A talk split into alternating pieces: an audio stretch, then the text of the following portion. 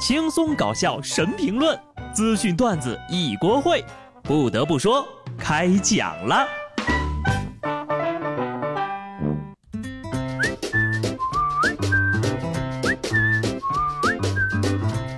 Hello，听众朋友们，大家好，这里是有趣的。不得不说，我是机智的小布。今儿早上跟同事聊天啊，我发现一个很有趣的现象：只要是中国队输了比赛，百分之九十九的中国人都是在自责，是因为自己看了比赛。每个人都很迷信的认为呀，只要不看直播，这中国队呀，趁自己不注意，哎，他就赢了。原来不是我一个人这么想啊！换个台，中国就夺冠了，绝了！所以昨天的女排比赛我就不应该看。我打开直播的时候还大比分领先呢，才看了五分钟就被反超了，都怪我，我真是个扫把星，看谁谁输。最近这个奥运比赛看的我不是扬眉吐气，就是倒吸一口凉气。看吧，气得七窍生烟；不看吧，错过了我国运动员吊打日本选手的直播，那可该怎么办呢？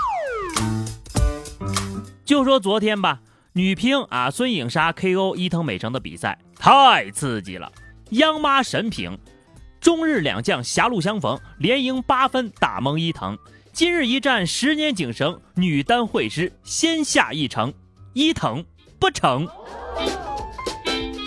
据说这伊藤的妈妈呀，在他浅睡眠的时候就会告诉他，只有你能战胜中国队，每天在潜意识里给他灌输这种思想。但是呢，马克思主义哲学告诉我们，物质决定意识，物质呢是客观存在的，不以意识为转移。所以说，你要是单凭想象就能战胜中国队，那是不可能的。整场比赛啊，谈不上碾压，但可以称之为完胜，横扫四局没毛病啊！在这场比赛当中呢，孙颖莎让伊藤美诚重新回想起被中国乒乓球支配的感觉。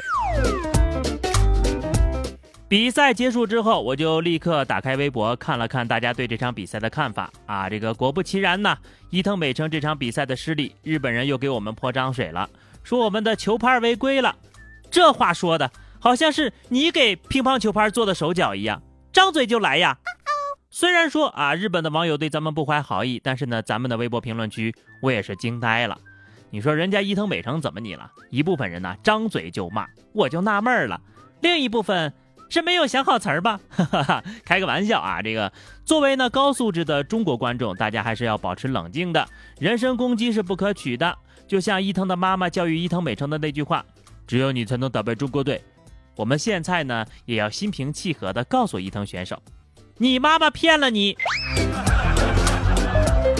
众所周知，在乒乓球桌上，只有中国队能够打败中国队。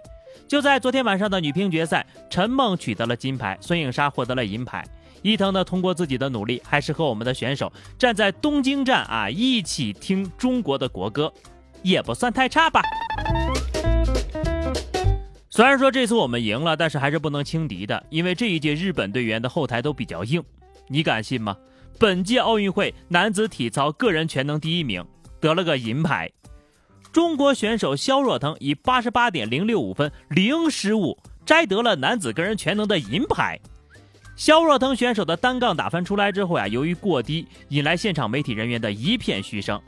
而占据天时地利人和的日本选手桥本大辉，虽然在跳马。吊环、单杠项目中均出现明显的失误，但是他仍然摘得了金牌。对于这场比赛的迷之打分呢？路边社记者采访在场的盲人裁判，给出了答复。众所周知，在东京奥运会的体操比赛当中，只要选手不要跳出日本，就不算太失误。东道主占优势可以理解，评分或多或少会有一些偏向，但是这个是不是太离谱了呀？我给你们讲个笑话：肖若腾为什么被扣了零点三分而没拿到冠军呢？因为没有向裁判致敬。啊，那桥本获胜的原因也找到了，他的脚虽然出界了，但是没有把裁判给绊倒。这是桥本大会的一小步，更是裁判眼中的小碎步。所以我说呀，有的裁判员活着，但他已经死了。不过呢，比赛规则呀，咱们有裁判懂，不好乱说什么。但是啊，在水球比赛当中，日本选手骑在中国选手身上游，那真的是不讲道理呀！但即便日本女子水球队如此不讲武德，我们还是赢了，哈哈哈哈！最终呀，中国女子水球以十六比十一力克日本女子水球队，拿下了首胜。该说不说，我还是挺感动的。他们日本队明明可以直接给自己发金牌的，却还是坚持举办了奥运会上场比赛，鼓个掌吧。虽然经过了重重考验，但是我相信中国的奥运健儿一定会取得理想的成绩。你们是最棒的！接下来呀，带大家领略一下什么叫做美丽的 C 语言。女子羽毛球双人小组赛第三轮，中国组合陈清晨、贾一凡以二比一逆转韩国队，获得了三连胜。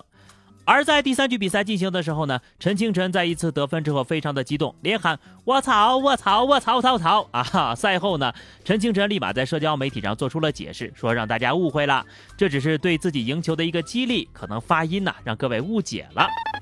确实是这样的啊，这个 CAO 啊其实是 Champion at Olympics 的缩写，意思就是说祈愿能够夺得奥林匹克冠军，满满的正能量啊，是吧？好吧，我编不下去了哈，因为人家真正说的是 watch out，说的太快了，意思就是提醒对方的选手注意啦，我要进攻啦，下一球很厉害哟。哪怕在如此激烈的比赛当中，我国的参赛选手依然秉承着友谊第一、比赛第二的宗旨，温馨提示，友好交流，值得点赞。这东京奥运会才开始一个星期吧，啊，最担心的事情呢还是发生了。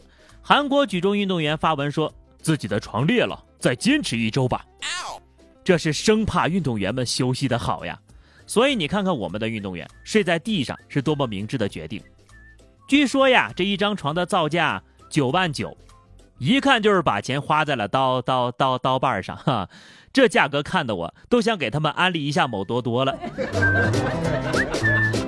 反正我是不相信抠搜的主办方舍得花这么多钱买一张床。毕竟跟他们的吉祥物合个影都收费，今天之后或许东京奥运会选手和吉祥物合影要收费，就会成为热知识了。刚拿到金牌的蒋冉欣接受采访，主持人问他：“啊，你特别喜欢吉祥物，合影了吗？”蒋冉欣回答：“没有，因为合影要钱，五千日元一次。”破案了，原来开幕式没出场的吉祥物找到了新用途，五千日元呐，折合成人民币三百块钱。啥合影啊，这么贵？主持人当时也非常的尴尬，说啊，那你可以一会儿多拍几张呀，毕竟得了金牌嘛。好家伙，你快闭嘴吧，不然主办方立刻给改成合影按次收费了。这次主办方的抠抠搜搜呀，表现在方方面面。东京奥组委发文称呀，运动员呢没有必要摇奖牌，因为本次东京奥运会的奖牌材料是从民众捐赠的电子设备中回收的啊，是不能吃的，所以没有必要咬他们。得了金牌还不让人尝尝啊？你可真是小气鬼，给他妈妈上坟，小气死了。咬金牌是体育竞技当中运动员获得金牌之后做出的一种动作，通过感官体验出感受，也就是所谓尝尝冠军的滋味儿。能把抠搜说成环保，恐怕也是奥运史上头一遭。何必这么麻烦呢？你就直接说呀，那奖牌是福岛那边回收的材料制成的。我绝对啊，这个从现在开始不会再有人摇奖牌了。好了，朋友们，那么以上就是今天节目的全部内容了。我要继续去看比赛了啊！下期不得不说，我们不见不散，拜拜。